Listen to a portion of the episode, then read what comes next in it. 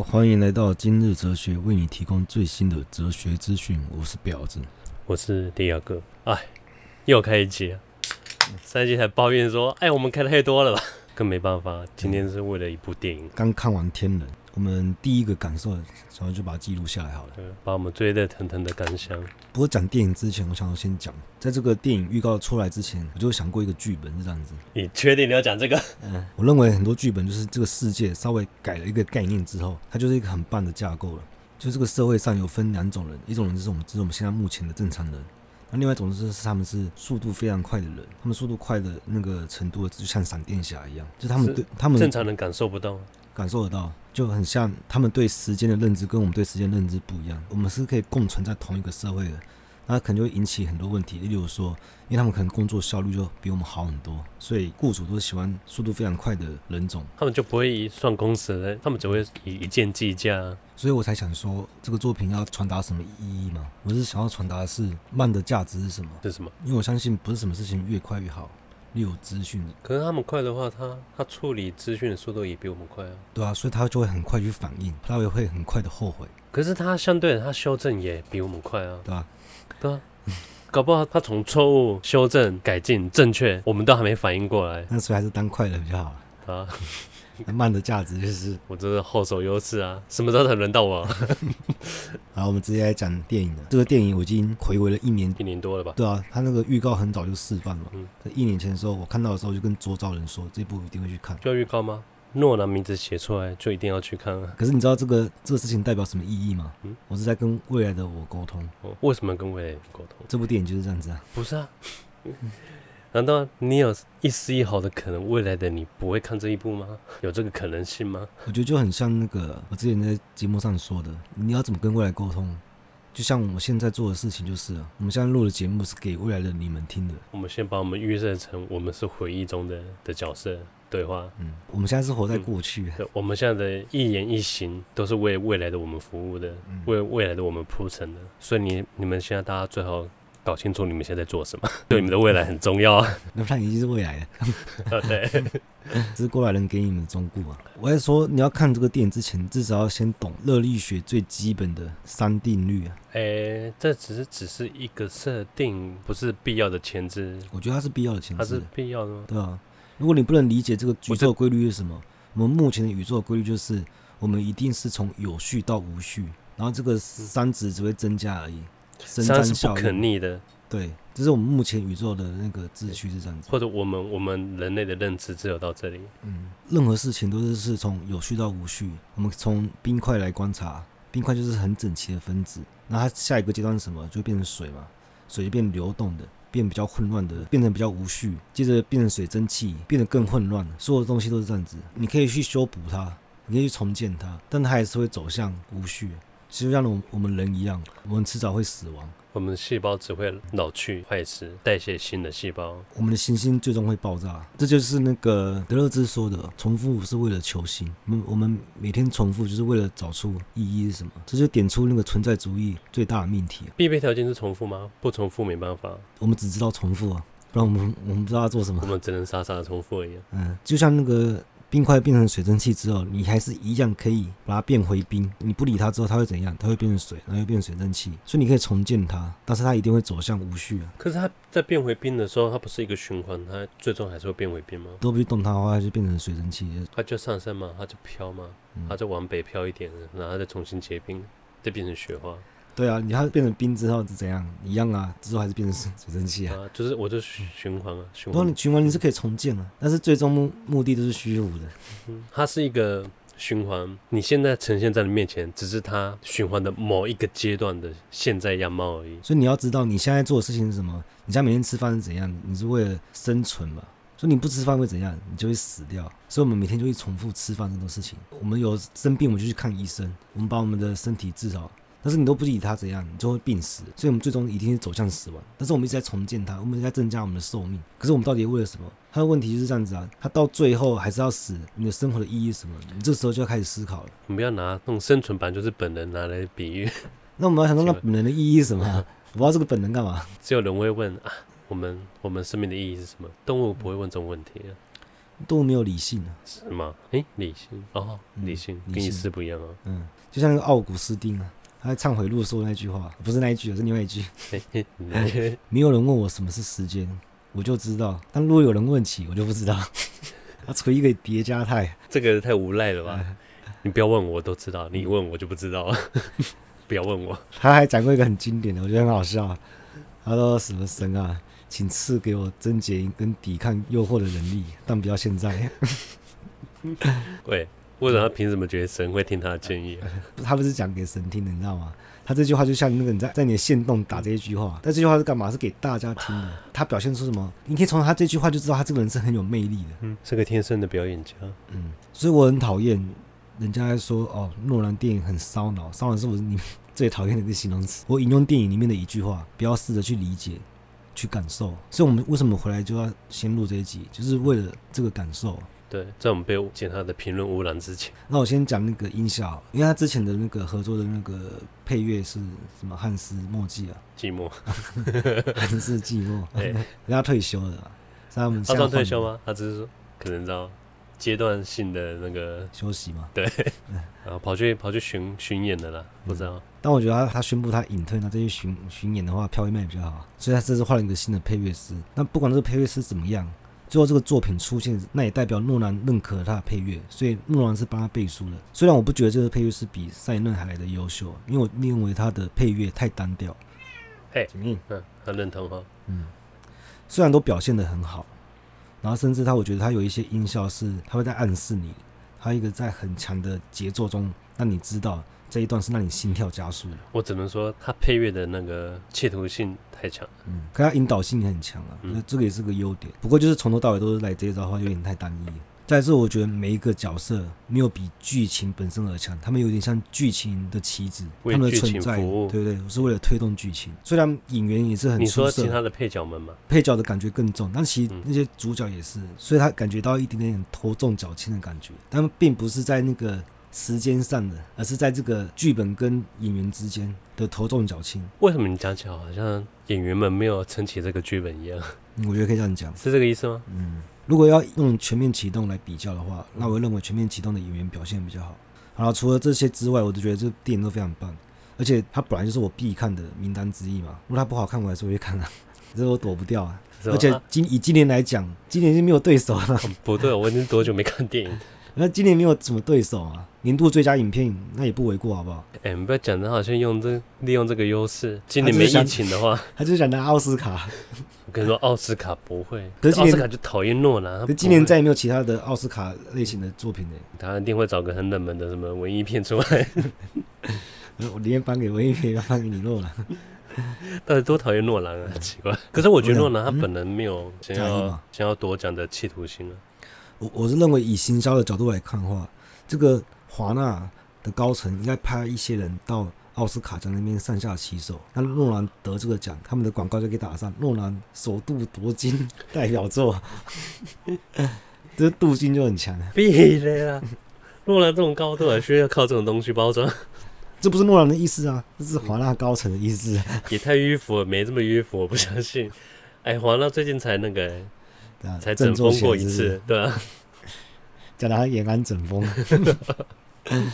他看的是说，时间理论不应该违反因果定律，就是他说时间的先后次序必须按照人类思维活动的形式进行，才符合哲学逻辑思维。他的意思就是说，人类要先有思维活动，起心动念。才会推动时间，时间是被我们推动的，所以我们要先有思维活动。可是我觉得他这个电影里面因果论好像比较符合这个设定，它有点像我思故我在，因为他电影里面有个有个设定，有因了果就同时存在了，就同时发生，只是看到一个是正向，一个是逆向，同时把这件把这个事件给完成。对，所以他应该算是宿命论。他说我只要这个念头一出现，有这个开头，结局已经出现了，然后同时进行，一直在强调他有个台词就是。该发生就会发生，他是宿命论的支持者。那你是宿命论支持者吗？呃，我本身是啊。然后到既视感嘛，我的是预知梦了，因为感觉到哎、欸，眼前一切都非常熟悉，是以前发生过。嗯、我是因为那种感觉，我才相信宿命论。但是有时候我在怀疑，该不会这个感觉也是被那个吧，被编造出来的？所以有可能不是宿命论。当你刚刚说就是它那个闭环，它很快把它结束掉之后，它就会形成一个，它就形成一个轮回了。一个轮回代表一个宿命，但是其他的宿命也是会发生。对，那里面的差别是什么？就是时间，他要把时间拿掉。以前牛顿写的公式都不会含时间，后来爱因斯坦会把时间加到公式里面，这是他们的差别。就是你把时间重新丢入这个公司里面，它会重新定义宇宙的规律是什么。我们时间是可以放进去公司里啊，只是这个时间的那个。那我们才会发现时间是相对的。对，我我举个例子，有一次我去外面停车，哎、欸，等下，我怎么有预感这个例子很烂？没有，这例子超棒。如果如果例子很棒的话，我还有另外一个例子。哦，就我倒车的时候，我就含着我的刹车，然后用怠速慢慢倒，然后倒的时候我就把刹车刹住，刹住之后我就抬头看旁边。就我发现我还在倒退，我情急之下我就赶快踩油门，然后踩油门之后爆冲一下，我还有反应够快，我马上又踩回刹车，然后我发现我已经停下来了，但只是隔壁的车开走了，但我误以为我在倒退，因为这是相对的，我静止，可是我会以为我在倒退，因为我看到别人前进。这什么三宝故事啊？没有什么什么插转什么都没有发生，好不好？就像人一样啊，你看有一个人往前走，有一个人倒退走，他们用一样的速率，那你看起来他们好像是。同时往前，但是他们两个在走路的互看，他们是静止不动的，听得懂吗？我觉得举个例子，这样妙不可言，不恰当啊！把时间加回来意义是什么？他才发现原来时间是相对的，时间不是绝对的。因为以前人会认为时间是绝对客观的存在啊，以前都会说什么时间对每个人是公平的。哦，对，这我这我都知道。可是你刚刚举例子是，嗯，我在讲，我在表示那个相对的概念是什么？嗯，你刚刚不是说你有另外一个例子吗？哦，我就是说那个两个人并并行走了，你就拿出来了。嗯那我先抽根烟。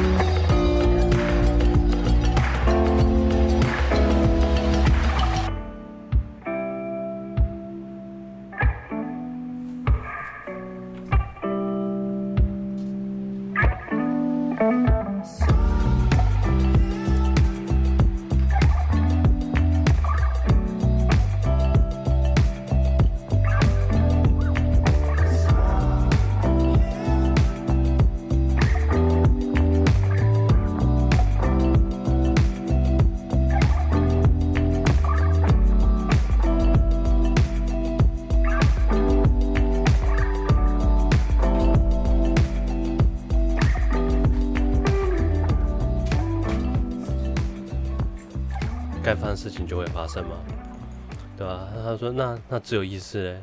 他有问到只有意志到底存不存在？如果一切都是注定会发生的话，因为像里面电影，它有个场景预告里面就有啊，就进去主角他搞不清楚这房间怎么回事，怎么有弹孔、有枪支散落一地，完全搞不清楚这种状况。可那时候他就突然有个念头，他就去把那个已经被拆掉的枪支捡起来之后，瞬间就触发触发那个事件。所以你想有没有可能不触发吗？对，如果不触发就不是宿命论了。对，嗯，那他在这个时间变化里面，他如果他现在存在的话，他就一定会执行这个动作。你现在是在考虑现在是只有一条主线的问题？其实他整个电影就一条主一一条时间线啊。可是他想让我们想象，其实好多事情在发生，只有很多不同的回圈重复的，就像无限赛局一样。没有没有，我们现在把范围缩小到电影就好了。那我觉得很像，那你在经历一半的时候，你就会发现这件事情嘛。这好像我是一个演员一样，我拿到剧本了，我知道接下来发生什么事，我等下就照着演。这就是宿命论嘛？有，因为他一电影他前面他就有那个解说员嘛。其实那时候他有个有个用个很很敷衍的说法，他说你去感受他，然后主角说嗯，用直觉。我是觉得很敷衍，可是我觉得又最有力，最这不是我那个节目开头引用的话吗？什么？你要讲吗？比较适合去理解、去感受。他有一点唯我论，这个实验叫量子自杀。量子什么？量子自杀。量子自杀就是你，你不管自杀几次，你都会活下来。哦。嗯，因为其他人你已经死去了，因为其他死去就没有意识嘛，所以你也不知道他们存在。嗯。但一定会有一个你存在，量子自杀就是你永远都死不了。其实我在蛮多作品就看到这个概念。那个、啊、那部超烂的《开发者》是吗？哦，《开发者》。哦，对。还有一部超棒的《德克的全能侦探》。哦。嗯嗯，我这个宇宙我是无敌的存在。对对对。啊，这种平行宇宙有点像那个，我去买乐透一两千万分之一的几率会中。嗯。我买的目的是中奖，其中两千万分之一的我有意义，其他两千万分之不是你你买，你只是买个入场券。对，只有一其中一个中奖那个我有意义，其他就是没有意义的我。因为我上次有讲那个嘛，就我觉得有点可怕，就是你胡思乱想一个念头，但是它都会成真，可能不是在你这个宇宙而已。主角可以打破因果论，是因为他还可以穿梭在正向跟逆向的世界。可是你打破闭锁，你还是可以去修改它。打破是怎样？打破是那个这个回圈变得更大而已。可只有他才有办法改变。如果我没有接入点 A 跟 B 的话，嗯、我就无法去打破这个闭锁。这个闭锁就永远的循环，它就是宿命论，它不会改变。就像你说，无限的重复，就是为了重新对，为了为了改变。这边如果你不了解热力学的话，你不知道三定律是什么的话，你就你就没法理解。因为原本都是从有序到无序的，但是它发生了一件事情，它改变了这个规律，变无序也可以变成有序，然后它们形成一个 circle。你说摇摇尾巴的那个。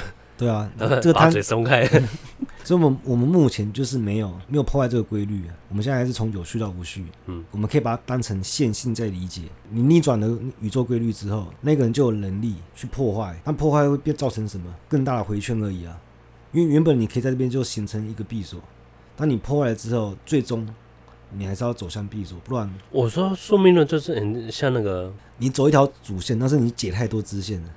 那你解完之后，你还是要回到主线，然后把这个整个完结。对，嗯，因为休谟就是最大家最熟知，就是他对因果的看法。他是一个后怀疑论者。我们这么相信因果关系，这是出自于我们习惯跟经验。他根本就否定因果，他不认为有什么东西他们有必然的连结。他还质疑归纳法，因为我们所有的生活习惯都是用归纳法，大部分。像我们知道太阳会从东边升起，每天都会发生，我们就习惯了。可是这样子就没办法避免黑天鹅事件。可是有一派人会觉得，如果你整天花力气去预防黑天鹅事件，那耗费成本也太高了吧？因为黑天鹅是极少数会出现的。我就是很像苍蝇王呢。有一派小孩就觉得眼前就是没肉吃，他们去打猎。但是如果全部打猎的话，就没有人去生篝火了。对，生篝火，因为收篝火才有可能被搜救队救到嘛。那、嗯、就有一次搜救队就擦身而过，就是因为大家跑去打猎。有一有一句很有名的话叫“休谟的叉子”，叉子，嗯，就是他把知识一分为二的方法。他是否定哲学的因果关系，因为他认为根本就没有什么因果、啊，一切都是随机的。因为这个随机会让我们产生习惯。他是不是觉得事件都是随机的？嗯。然后人们才会把这个随机因安上一个前因后果。就是在我们这个宇宙，我们每次把手的东西放开就掉到地上，然后很刚好每次都会发生这件事情。可是我们就把它当成真理，那他他很质疑这一点，但他们没有必然的关系啊。就是我不知道为什么，可是他就是会这样，嗯、这是经验嘛。所以归纳法就会有盲点，嗯，因为你被你那个习惯给蒙骗。他说我们生活很多事情不用靠理性分析，所以我们整个世界赋予的秩序是为了让我们更方便的生活而已。依照经验是以我们最高效的那个运作方式啊。嗯，就像我们之前讲说，为什么我们有歧视嘛？为什么我们会偏见？贴标签最快了。对啊，你就你就不用思考了，因为它刚好每次都发生，所以你觉得它是真的。导致很多事情你就不思考，像你开车一样，你不会去思考，就是方向盘要打多少。像当年我看到那个第十一人理论啊，我就觉得，看这理论真是太太伟大了。他那个等于买入场券，不是不是买入场券，就是是啊。我一件事情，不管它概率再小，只要这概率存在，我就是要设法去预防这个这个事情的发生。有个奇怪留言就说，哎。有魔帝出现僵尸的瘟疫，也僵尸病毒瘟疫，然后他们就马上开始筑墙，他把自己围起来，围一个安全区域出来。他说他没什么理由，他就是依照第十一人理论。今天有十个人都不相信的事情，他说有个僵尸病毒太荒谬了，怎么可能发生？可是只要这个事情有概率有有可能会发生，又有一个第十一人来反对他，那他完全搞错了。嗯，是因为他有这个想法，这个事情才会发生。原本他完全不存在，但是你一有这个念头，他这个事情就会发生的。对啊，他就就会由你来牺牲。你就由你来牺牲。本来你不要胡思乱想，就这个事情就不会发生，就不会有什么僵尸瘟疫啊。是你开启了这个支线，是你买了这个入场券，它就会发生。就像你，你一辈子都不要去买大乐透，你就不会中奖啊。可是为什么你会中？就是你其中一次你去买了，你你拿到那个入场券了，搞不清楚状况，还以为自己是牺牲奉献。我们最后来聊聊电影吧。哎，你觉得好看吗？我我要他妈这部电影我我要五刷。哎、嗯，我很讨厌别人问我，你觉得电影好看吗？要我在几句话里面把它讲完。你不给我一个完整论述的空间，我要怎么讲这电影好不好看？还是想要听我说好看跟不好看而已？我我问屁啊！我说就跟吃饭一样啊，你问别人好不好吃有什么意义？你自己去吃，你自己觉得好不好吃才是才有意义吧？没有人问我好不好吃，我就说，哎、欸，还给我评价四点五。那电影就跟就很像玩游戏一样，我就玩完第一周末，第一周末有留留下很多线索，我去二刷，第二周末把这些线索把把它拼拼起来。我我已经很久没有看电影，看到一半的时候突然啊，干，我觉得我跟不上，我跟不上这那个电影的节奏。我那思绪本来是很平稳，说啊，对对，平铺直叙，他是前面讲设定啊，讲干嘛？不一样，你知道吗？啊，我是中间这看太阳尿尿，还尿尿，后来说啊，刚好我跟不上了，跟我边尿边很久，刚发生什么事？我一直一直在改。可我觉得诺兰很厉害，这地方就是我前面看就是很顺，就一条线，理得清清楚楚、明明白白的一条线。到中间有个地方，有个场景，差不多中间吧。资讯量突然一口气给你太多，我就我就处理不完了，就我就我就有点跟不上。而且你知道诺兰最奇葩的地方是哪里吗？嗯，啊，给你资讯很多就算了，他给的资讯里面有些是还没发生的资讯，就一口气先塞给你。这时候说，干这角色在这说什么、啊？你要先记着。对啊，原来是后面才会发生的事情啊，他。简简直现在一口气塞给你，我到了中间，我我那条线就变毛线球，就跟另外一条线就打结。嗯、我看我是死定了，我这我这整个逻辑都混乱了。我在转折之后，他就就把那个线头拉出来，一拉，他那毛线球就被他拉顺了。嗯、我说哇，整个那个整个逻辑突然又清晰起来。怎么做到？你知道吗？怎样？因为他说不要试着去理解，去感受。从那一刻我懂了。没有，我只能说。诺兰他真的是，他是个很很缜密、很很细致的一个导演，这是一个导演的功力都在这里。但我的武打可以再好一点。武打啊，嗯、你就不要要求这个，不然这样违纪的挑战。什么？违纪的挑战？哦，嗯，了解。聊 聊最近看的喜剧。然后我发现有有一部影集，后来我一查，它是挪挪威拍的，叫《危机》。挪威拍的。嗯，人家说我只觉得这部片的气质很奇怪。可我不知道是，我一开始猜是英国人拍的，因为英国人的幽默是也是比较，因为他的幽默感是简单粗暴，然后又又非常解构，我觉得非常荒谬，我就跟我周遭朋友推荐，我不知道是我讲的不好还是怎样，他们说完全听不出来好笑在哪边。哎、欸，可你刚刚说简单粗暴，可我觉得《天人》这部电影是诺兰最粗暴的电影。我说不是什么场景上，我说他整个剧情的节奏啊安排上是是很粗暴的。因为已经过完的诺兰电影，感觉但我觉得这个精致比较优雅。这个有点有个限制，它的点是因为它这个是新概念，它要先导入，然后它先做一些知识的输出之后，结构会比较后面就一鼓作气，就是给你对对，所以它结构会比较死。你说前面的结构，对啊，嗯，因为他有有责任要做。我是说，他到中间之后，他真的一鼓作气，他什么都全部塞给你。我我觉得他还缺了一点喘息的空间。像如果你都不上厕所的话还好，那我上厕所的话，我我需要拿一些喘息的空间脑补一下，我要想一下我尿尿的时候到底发生什么事，不然那个剧情推演太快，我来不及休息了。对，他他剧情是很紧凑，嗯，一个段落一个段落，可是他就不给人尿尿哎。可我觉得他有有控制哦，他每个段落他有个顿点，顿点是很很短暂。我我觉得围巾的也不太需要介绍啊，就直接看就好了。那、啊、如果你第一集不不喜欢的话，就可以直接不要看，直接不看了，因为才花三四十分钟而已。等一下，嗯，你这个介绍也太简单粗暴了。大家会想说，看这两个都没有心要介绍电影，反正听了没什么好讲，就看对啊。这样跟我介绍围巾的有什么不一样？啊，聊到这边了，拜。